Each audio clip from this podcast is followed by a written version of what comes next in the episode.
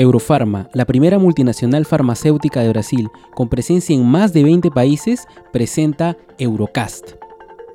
Un espacio informativo sobre las enfermedades prevalentes de la población peruana, sus diagnósticos y tratamientos desde el punto de vista de importantes médicos especialistas de la región.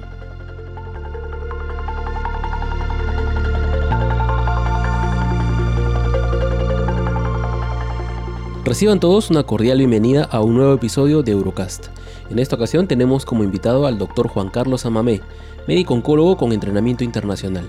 Realizó su residencia en el Hospital Universitario Arnau de Vilanova de Lleida, máster en investigación médica por la Universidad de Lleida, España, diplomado en oncología médica por la Universidad de Girona, España, y actualmente se desempeña como coordinador del Comité de Tumores del Hospital Nacional Arzobispo Loaiza, en Lima, Perú.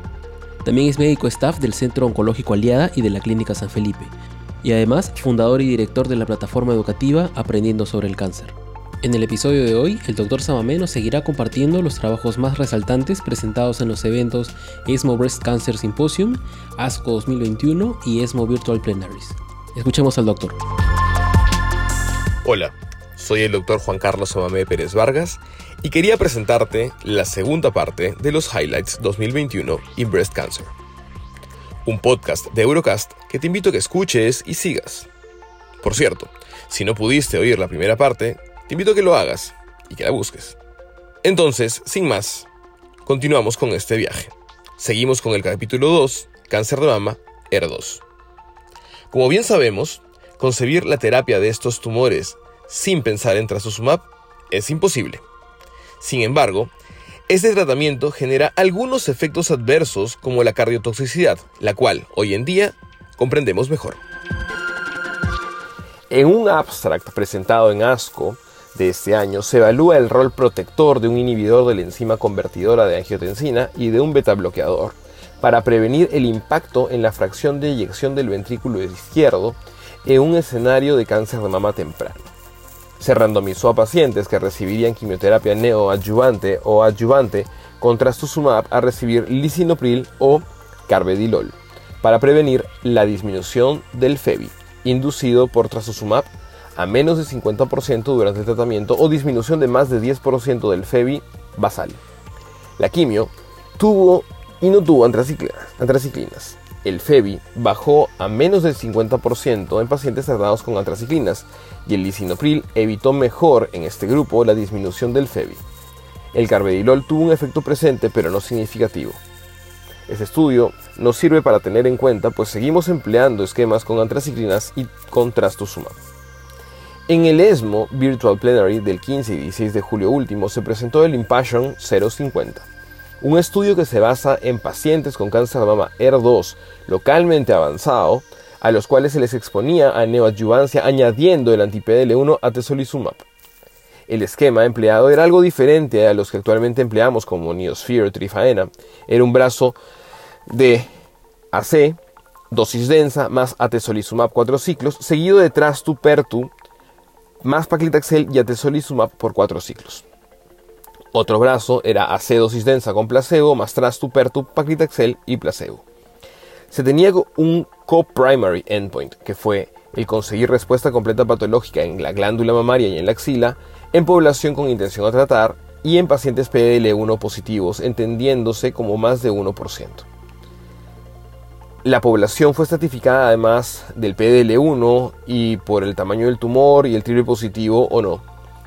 Los endpoints secundarios fueron respuesta completa patológica en PDL1 negativos y sobrevida libre de enfermedad. En los resultados se vio que el 62.4 de pacientes con el grupo de atezolizumab lograron una respuesta completa patológica en la población con intención a tratar versus el 62.7 en la población sin ateso. En la población PDL1 positivo se vio un 64% de respuesta completa en el grupo de inmuno versus 72% sin la inmuno. Este estudio nos deja que el añadir a TESO a cáncer de mama HER2 localmente avanzado aún es algo prematuro. Uno de los fármacos que también empleamos en este tipo de tumores es el TDM1. En ASCO se presentaron los resultados de seguridad a nivel global y de Asia del estudio Camila, un fase 3B abierto de un solo brazo en donde se incluían pacientes ER2 localmente avanzadas o avanzadas que habían progresado a quimioterapia y a terapia anti-ER2 y se evaluaba la cantidad de eventos adversos de la cohorte asiática versus la global. Los eventos adversos grado 3 fueron más comunes en pacientes asiáticas. La mayoría de estos fue trombopenia grado 3 no relacionada a sangrados y que se resolvió en la mayoría de los casos a los 15 días. Este abstract nos ayuda a entender lo que ya se intuía en Emilia, sobre todo en la población asiática. Así que esto nos puede explicar el porqué de muchos de nuestros pacientes reportamos el efecto de la trombopenia en nuestro medio o en países latinos. Quiere decir, el mestizaje. Entrando ya al escenario avanzado de ER2, se presentó en ASCO el estudio CISUC 002, un estudio procedente de China, el cual trataba de dilucidar la primera línea en pacientes con cáncer de mama triple positivo avanzado en un estudio fase 3 de no inferioridad. Estas pacientes se randomizaron para recibir trastuzumab más quimio versus trastu más terapia endocrina. El endpoint primario fue PFS y en el grupo de quimioterapia el PFS fue de 14.8. En el de terapia endocrina 19.2 con un hazard ratio de 0.88. Se vieron más toxicidades en el brazo de quimioterapia. Este estudio nos indica que la opción de trastu y terapia endocrina no es inferior a trastu quimio, pero sí con menos efectos adversos. Este estudio nos abre una nueva posibilidad y necesaria de poder replicar en otras latitudes y más estudios. Siguiendo con el escenario metastásico, tenemos a un taxano nuevo en cáncer de mama, pero que ya no suena a otro tumor y me refiero al cabacitaxel. Se presentó en ASCO un estudio inglés fase 2 que comparó en pacientes con cáncer de mama ER2 avanzado 6 ciclos de cava cada 3 semanas versus 18 semanas de paclitaxel semanal 80 miligramos metro cuadrado. El objetivo primario fue PFS, Luego, de secundarios estaba la tasa de respuesta objetiva y de seguridad más calidad de vida. El PFS fue de 6.7 versus 5.8 meses a favor del brazo de Cabacitaxel, sin diferencia en su vida global. Los efectos adversos mayores a grado 3 fueron de 42% en el brazo de Cava versus 48% en el de Paclitaxel y con menos neuropatía y alopecia. De hecho, hubieron más abandonos en el brazo de Pacli. En resumen, este estudio no muestra una ventaja estadísticamente significativa en PFS en ninguno de los dos brazos, pero el uso de Cava redujo los efectos adversos en comparación con el de Paclitaxel. Habría que tener en cuenta, y por qué no, también ver el uso de nuevos taxanos como puede ser el TC-Taxel en estos escenarios. En ASCO se presentó un estudio fase 1B2 donde se comparó en un escenario de cáncer de mama ER2 avanzado un nuevo inhibidor de ciclina CDK46, el SHR6390, asociado a pirotinib, un inhibidor de tirosinquinasa dual irreversible pan-ERP y letrozol. El objetivo era ver la seguridad y eficacia de este nuevo inhibidor de ciclina. Se incluyeron pacientes en primera y segunda línea y ese estudio nos dejó que el triplete tuvo un aceptable perfil de seguridad y que se sugiere seguir con nuevos estudios al respecto. Para acabar este segmento les presento dos estudios que están en ongoing y plantean hipótesis muy interesantes. Empezamos por Patricia, un estudio fase 2 de Solti que ya mostró seguridad y resultados promisorios en supervivencia al combinar palvo más trastuzumab en pacientes con cáncer de mama triple positivo, demostrado por PAM50. La idea de este estudio, Patricia 2, es incluir estos pacientes a recibir palvo más trastu más terapia endocrina versus tratamiento de elección de un oncólogo se trata de una población multitratada con progresión a, una y menos de cuatro líneas anti-ER2. Dentro de las opciones a elegir por los oncólogos se puede optar por TM1 o quimios como gemcitabina, vinorelbina, capecitabina, edibulina o taxanos. Es una interesante propuesta para tratar a este grupo de pacientes que cada vez vemos más. Otra propuesta, pero en escenario más temprano, es el estudio e-Monarch-HER un fase 3 que compara en adyuvancia de pacientes con cáncer de mama HER2 triple positivo el añadir a la terapia endocrina estándar abemaciclib, sobre todo en pacientes de alto riesgo.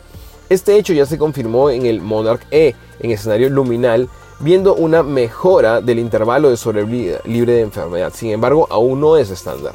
La idea de este estudio es replicar lo que pasó en escenario hormonodependiente HER2 negativo en términos de DFS. Es una interesante propuesta que recién ha comenzado a reclutar desde hace 4 meses. Capítulo 3. Cáncer de mama, triple negativo. Entramos al escenario de los triple negativos. Empezamos por la neoadyuvancia. Aquí comenzaremos con un abstract de asco muy interesante que habla del impacto de la microbiota intestinal en la respuesta de la quimioterapia neoadyuvante en pacientes con cáncer de mama triple negativo temprano. Se tomaron muestras de heces de 85 pacientes con diagnósticos de novo de cáncer de mama triple negativo temprano que fueron enrolados en el estudio Artemis. Se comparó en los resultados los pacientes que lograron respuesta completa y los que tuvieron enfermedad residual. Los resultados no fueron significativamente estadísticos, pero mostraron una diferencia de flora entre quienes lograron respuesta completa y los que no. Por ejemplo, los que lograron la respuesta óptima estaban enriquecidos por Bifidobacterium longum versus los que no tenían más especies de lacnospiráceas y bacteroides. Este estudio fue hecho por el equipo del MD Anderson y es bastante provocador. Quizá tengamos que dar probióticos previo al inicio de la quimioterapia neoadyuvante o quizás incluso llegar a trasplante fecal. ¿Cuál sería el impacto con la inmunoterapia en estos casos? De verdad que muy interesante. Seguimos en la neoadyuvancia y con estudios interesantes y novedosos. Este es un estudio fase 2, el que les voy a comentar, que fue presentado en ASCO, que se basa en neoadyuvancia en pacientes con cáncer de mama triple negativo, pero empleando virus oncolíticos. En este caso, una modificación del virus herpes simple 1 llamado TVEC o Talimogen Laher Parepvec. Este está aprobado por FDA para melanoma y actúa como una especie de inmunoterapia estimulando células dendríticas y TILs. Al saber que los TILs en cáncer mama están asociados a una mejor respuesta a quimioterapia neoadyuvante, entonces se planteó la hipótesis de emplear TVEC intratumoral más quimioterapia neoadyuvante. Se reclutaron 37 pacientes con cáncer de mama localmente avanzado a recibir TVEC más paclitaxel semanal por 12 semanas, seguido de AC dosis densa por 4. El endpoint fue ver la tasa de RCB 0. Se lograron casi 43% de RCB 0 y un 68% de RCB 1. Bastante, bastante interesante. Seguimos con la adjuvancia, pero pasamos a estudios un poco más mm, del día a día. En el ESMO Virtual Plenary del 15-16 de julio último, el Dr. Peter Schmidt presentó un update del Keynote 522. Mostró los resultados de seguimiento de los 67.8 meses del mismo. Recordemos que este estudio fue publicado en febrero del 2020 en New England Journal y es un trabajo en cuyo primer firmante está el Dr. Schmidt, pero en el que participan nombres propios dentro del estudio de cáncer de mama, como pueden ser los doctores Javier Cortés, Nadia Harbeck, Fátima Cardoso o Joyce O'Shaughnessy. Este estudio reclutó pacientes con cáncer de mama triple negativo de debut y los estratificó 2 a 1 en dos brazos. Uno en el que se recibía carboplatino más paclitaxel, seguido de antraciclinas, doxo o epirubicina, más ciclofosfamida, asociando pembrolizumab cada tres semanas desde el, el, inicio. Y otro brazo en el que se recibía el mismo esquema pero asociado a placebo. Los pacientes iban a cirugía y luego el grupo de Pembro lo mantenía como mantenimiento por nueve ciclos y el de placebo igual por el mismo tiempo. Los endpoints fueron respuesta completa patológica y la sobrevida libre de eventos. En el primer estudio interino que derivó en la publicación se reportaron solo 600 pacientes en esta. En esta ocasión se mostró el resultado con casi 1200 pacientes. Los resultados en su momento evidenciaron una tasa de respuesta completa de casi 65 versus 51% en el brazo de pembrolizumab. En la actualidad se reportó una sobrevida libre de evento a 36 meses de casi 85 versus 76% a favor del brazo de Pembro, incluso con un ligero impacto en sobrevida global con un hazard ratio de 0.72. Por ahora, es un estudio que sigue en desarrollo, pero lo que se ve es que está mostrando resultados importantes y estadísticamente significativos, incluso con impacto en sobrevida global. Un tema que desde el año pasado está en boga es el mantenimiento de pacientes con cáncer de mama triple negativo. En ese sentido, se presentó en ASCO del 2020 el estudio CISUC 001, en el cual se hablaba del rol de la capecitabina metronómica de mantenimiento, pero solo en población triple negativo. Recordemos que el CREATE-X, el estudio que puso esta estrategia sobre la mesa, la contemplaba en tumores no HER2 positivos. Los resultados fueron bastante promisorios, pero ojo, el uso de capecitabina era diario, es decir, 365 días de pastillas. Suena fácil, pero la tolerancia era el tema. Entonces, en este asco se presentó un abstract para predecir qué pacientes podrían beneficiarse de ese esquema en términos de supervivencia. Básicamente, los factores a tener en cuenta fueron la edad, la presencia de ganglios y la invasión linfovascular. Esto servía o serviría para poder filtrar a aquellos pacientes a los cuales podría ofertárseles con mayor precisión esta terapia, la cual, como vemos, tiene un impacto en sobrevida libre de enfermedad, pero sin embargo aumentando un poco el tema de la toxicidad. La pregunta es, ¿el tiempo justifica el uso del tiempo, ustedes ya están aplicando esas estrategias en su vida diaria, el uso del mantenimiento en este grupo de pacientes. Sería interesante poder conversarlo y compartirlo en un siguiente podcast. Lo que sí estoy seguro que vamos a aplicar y ya estamos aplicando en nuestro día a día es este estudio, que es el ICOG Acrinea, Acrin A1131. Repito esta parte. Lo que sí estoy seguro que vamos a aplicar en nuestro día a día es este estudio, el ICOG Acrin EA 1131, presentado en ASCO y ya publicado en JCO. En ese estudio se reclutaron mujeres con cáncer de mama triple negativo, estadio 2-3, que recibieron quimioterapia neoadyuvante, definida como al menos un ciclo completo de taxanos con o sin atraciclínicos, y que no lograron respuesta completa patológica, dejando enfermedad residual, la cual debía ser mayor de 10 milímetros. A esta muestra se le realizaba PAM50 para ver el subtipo de, cáncer de mama triple negativo, si era basal o no basal, y se le ofrecía el tratamiento de estudio. El objetivo primario fue demostrar que la sobrevida libre de enfermedad en pacientes con cáncer de mama triple negativo localmente avanzado que no lograron respuesta completa tras quimioterapia neoadyuvante sería al menos no inferior o mayor al emplear platinos adyuvantes en vez de capecitabina. El tratamiento planteado inicialmente fue solo observación versus platinos adyuvantes, pero luego de la publicación del estudio CREATE-X en junio del 2016, se hizo una enmienda al estudio añadiendo el brazo de capecitabina. Los brazos de terapia entonces quedaron siendo dos, capecitabina por 6 ciclos versus cisplatino 75 miligramos metro por 4 ciclos o carboplatino AUC6 por 4 ciclos. Los resultados mostraron que el IDFS a los 3 años en los 308 pacientes con cáncer de mama triple negativo basal tratados con platinos fue de 42% versus el 49% de los tratados con capecitabina con un hazard ratio de 1.06. No se benefició ningún subgrupo de uso de platinos. De hecho, la sobrevida libre de recurrencia a los 3 años fue de 46% en el brazo de platinos y 49% en el de CAPE.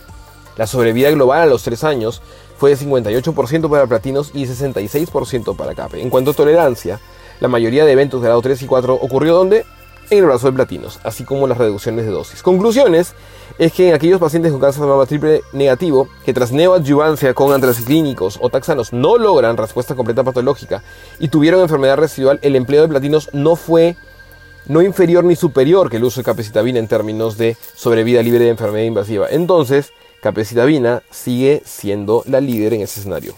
Supercapecitabina, parece que sí. Aquí pasó al escenario avanzado en triple negativo y reempalmo con los platinos, por cierto, una excelente alternativa siempre.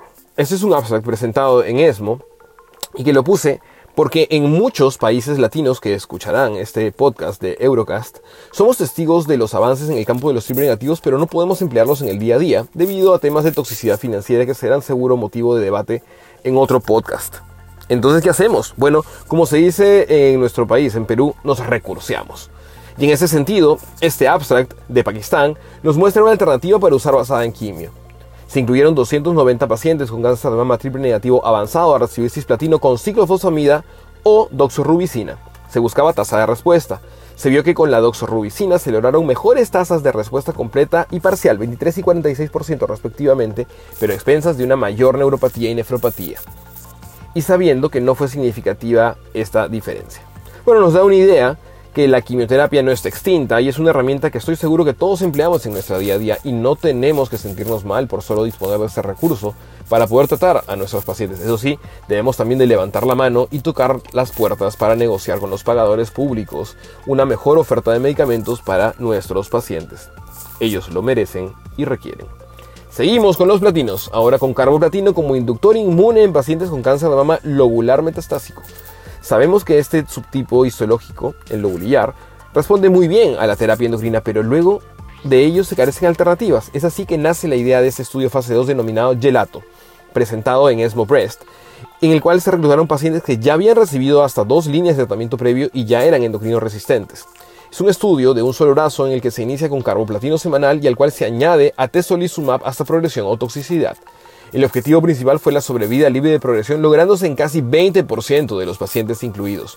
Una interesante propuesta en este rubro. Ahora les quería presentar estudios que están en ongoing. Ese es uno que se basa con el trilaciclip, un inhibidor de ciclina CDK4-6. Curioso, porque se trabaja en ese escenario de triple negativo.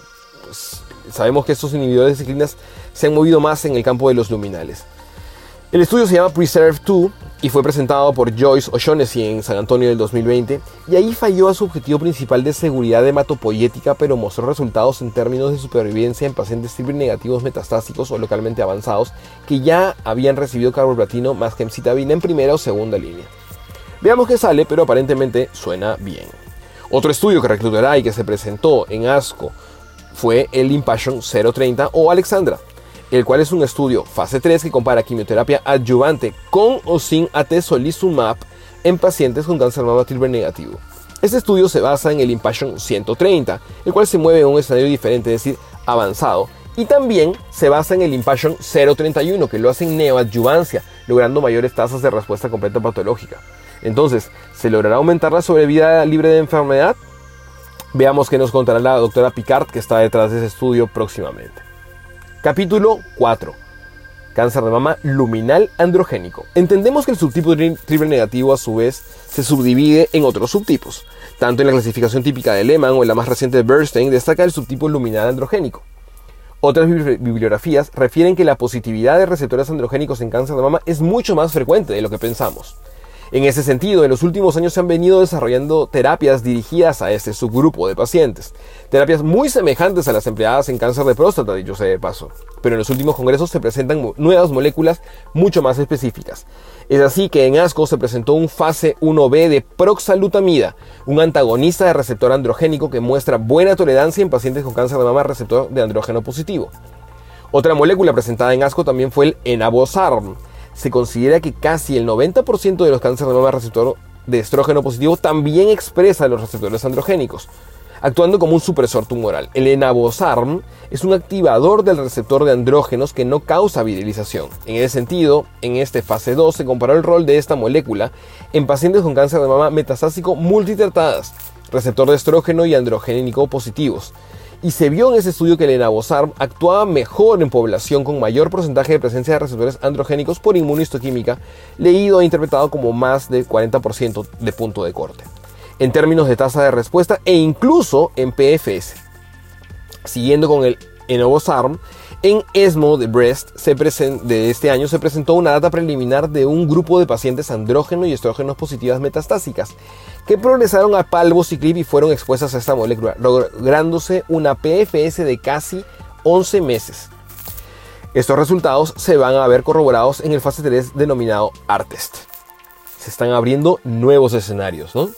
La verdad que genera mucha expectativa. Capítulo 5. Fármacos. Pasando a otro capítulo del podcast, quisiera hablar de algunas estrategias farmacológicas puntuales y quisiera hablar de dos abstracts presentados en ASCO sobre dos temas que se ven con relativa frecuencia en la clínica diaria. 1. Cáncer de mama durante la gestación. Se hizo una revisión de una cohorte de pacientes gestantes y no gestantes y se vio los resultados a largo plazo apreciando que no había un impacto en términos de sobrevida libre de progresión y sobrevida global en un grupo u otro sin embargo, las pacientes gestantes tenían en su mayoría un estadio 2, eran de grado histológico 3 y receptor hormonal negativo o triple negativas en su mayoría en el grupo que se mencionó y se trabajó en este abstract que fue presentado en ASCO. Otro abstract también que fue presentado trata en ASCO fue trata de un problema que es muy difícil de manejar cuando se presenta es de un abordaje complejo y me refiero al cáncer de mama con afectación torácica, es decir, las recidivas de cáncer de mama en pared torácica como enfermedad inflamatoria o tórax en coraza, como también se le denomina. Eh, sabemos que esto es todo un reto, pues ya se encuentra una invasión linfovascular importante, lo cual plantearía una respuesta a la terapia inmunológica. Es así que se plantea ese estudio, el TBCRC 044, un fase 2, en el que se compara en un brazo el uso de carboplatino en monoterapia versus carbo más pembrolizumab. Los pacientes podrían tener o no enfermedad a distancia adicional y ser triple negativos, luminales, pero haber recibido previamente dos terapias endocrinas, o ER2 con opción de seguir de forma paralela con trastuzumab. Se va a permitir el crossover a la progresión del brazo de monoterapia con platino, que es el brazo de la inmuno. Y bueno, todavía este estudio es algo que viene coming soon, así que tendremos que esperar los resultados de ese estudio que la verdad suenan bastante interesantes. Capítulo 6. Plataformas predictivas y biomarcadores. Vamos a comenzar hablando del rol de los biomarcadores y algunas plataformas genómicas predictivas. Es así que comenzaremos hablando de el BCI o del Breast Cancer Index como predictor de terapia extendida con inhibidores de aromatasa, en base al estudio NSBAP B42. El BCI ha demostrado un rol en predecir el beneficio con terapia endocrina adyuvante estándar y extendida. En ese estudio se valoró el efecto predictor de esta plataforma en el estudio B42 de la National Surgical Adjuvant Breast and Bowel Project, NSABP, en siglas. Recordemos que el estudio B42 fue publicado en Lancet Oncology en enero del 2019 y evalúa a pacientes postmenopáusicas que habían terminado sus 5 años de adyuvancia endocrina con inhibidor de aromatasa a recibir 5 años de letrozol extendido. El estudio no cumplió su objetivo principal que fue la sobrevida libre de enfermedad. En ese estudio se vio que el BCI no pudo predecir la relación con el intervalo libre de, recidiva, pero sí se vio que los pacientes con BCI alto tuvieron un beneficio de tener una adyuvancia extendida por 4 años en relación a los que se presentaron con un BCI bajo. Siguiendo con la idea de la adyuvancia extendida, MamaPrint también se basó en el estudio B42 para valorar qué pacientes emplearon, que emplearon esta plataforma y participaron en el B42 se beneficiaron más de la terapia extendida con letrozol. 1.866 pacientes tuvieron MamaPrint. De estos, el 62% fue de bajo riesgo y el 38% de alto. El objetivo era valorar la recidiva a distancia. Según los resultados, se vio un beneficio estadísticamente significativo de extender la terapia con letrozol para evitar recidiva a distancia, sobre todo en el grupo de bajo riesgo. Hemos hablado de extender la terapia endocrina y de plataformas para poder predecir quiénes se pueden beneficiar de esta estrategia, pero ¿y si hablamos de desescalar? La terapia adyuvante estándar es de 5 años, pero ¿y los pacientes con tumores receptores de estrógenos bajos, es decir, de 1 a 10% de positividad? ¿Tienen que hacer también 5 años o 2 o 3 quizá? En un estudio desarrollado en población china se enrolaron pacientes con cáncer de mama con receptores estrogénicos bajos, operables de inicio y unilaterales. Estas pacientes se dividieron en un grupo que no recibió terapia endocrina, en otro que lo hizo por 2 a 3 años y otro que lo hizo por 5 años. El endpoint primario fue DFS, Disease Free Survival, al comparar las pacientes que recibieron la terapia estándar de 5 años versus las que no recibieron nada, hubo un impacto de DFS estadísticamente significativo con un hazard ratio de 0.55. Sin embargo, al comparar la estrategia clásica versus la de 2 a 3 años, no hubo diferencia significativa. De forma interesante, en los estudios de rebiopsia se vio que más de la mitad recibió como receptor estrógeno negativo. Este estudio nos deja que en este grupo de pacientes el uso de 2 a 3 años de terapia endocrina podría ser una alternativa versus la terapia estándar de 5 años. Ya que hablamos de MamaPrint y de desescalamiento, se presentó un estudio también en el que se identifica a pacientes con riesgo ultra bajo. Sabemos que esta plataforma de 70 genes solo contempla el alto y bajo riesgo como alternativas de respuesta o de resultados, pero se exploró esta definición de ultra bajo definido como pacientes mayores de 50 años de los cuales más del 99% era receptor de estrogénico positivo, ganglios negativos, grado 1 o 2 y tumores de menos de 2 centímetros. Se vio que estos pacientes tenían una sobrevida específica de cáncer de mama a 8 años de 99.6% y un intervalo libre de metástasis de casi 98%. Queda pendiente valorar estrategias de desescalamiento en este escenario. Siguiendo las plataformas genómicas tenemos la de 21 genes, Oncotype, se podría decir que es la más difundida y empleada y aprobada, sin embargo sigue teniendo como limitante el tema del costo. En este sentido, se presenta un abstract para poder validar una calculadora de riesgo que integra el Recurrence Score y características clínico-patológicas denominado RS-CLIN. El abstract fue realizado para validar esta calculadora que se halla online, pero lamentablemente no para Latinoamérica aún. Una pena. Para validarlo, se usó la base de datos nacional de cáncer de Estados Unidos y se vio la posibilidad que la RC Clean nos provea de la predicción de reducción absoluta en recurrencia de distancia a los 10 años con uso de quimioterapia. Esto más allá de confirmarse, se vio que también esta calculadora de riesgo incluso presentaba una correlación con sobrevida global. Este estudio ya fue presentado en San Antonio del 2020 por el doctor Esparano y publicado en JCO. Definitivamente, la actualidad se basa en integrar los riesgos clínicos para determinar qué pacientes se podrían beneficiar de plataformas y luego todo esto integrarlo para la toma de decisiones. Esperemos, como les decía, que podamos tener esta calculadora pronto en nuestra región. El link donde puedan verlo, donde pueden buscar más información es online.genomichealth.com. Uno de los pendientes que tenemos es tener elementos para poder predecir la respuesta a quimioterapia neoadyuvante. Es así que en este estudio, que también se presentó en ASCO, se intentaba responder esta pregunta. La metodología se basó en obtener tres muestras de biopsia, la del diagnóstico, una a los 21 días del ciclo 1 de la quimioterapia neoadyuvante y otra al momento de la cirugía. Se realizó una secuenciación de todo el exoma para detectar mutaciones somáticas, también tumor mutational burden y PAM50. Se vio que la TMB, mutaciones en PI3K y el estadio clínico predecía en respuesta a quimioterapia neoadyuvante y recurrencia a distancia. Bastante interesante. Capítulo 7. COVID. Llegamos al último capítulo de este largo recorrido. COVID. Definitivamente el COVID se llevó a nuestra atención, recursos y sin contar que también a pacientes y familiares y amigos en el último año. Ya ha pasado casi año y medio de la pandemia y tenemos resultados algo más sólidos de cómo se comportó esta enfermedad y su impacto en algunas neoplasias como cáncer de mama. Una de las partes más afectadas fue el impacto en el estadio del cáncer al momento del diagnóstico. Durante la pandemia, las mamografías de screening se detuvieron e incluso en muchos lugares aún siguen paradas.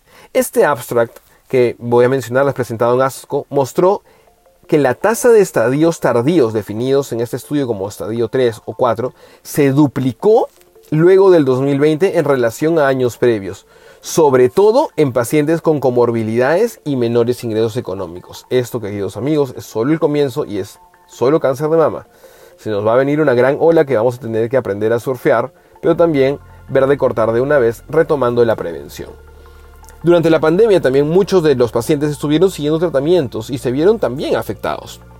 Una duda que surgió fue con los pacientes que estaban recibiendo inhibidores de ciclina CDK4-6.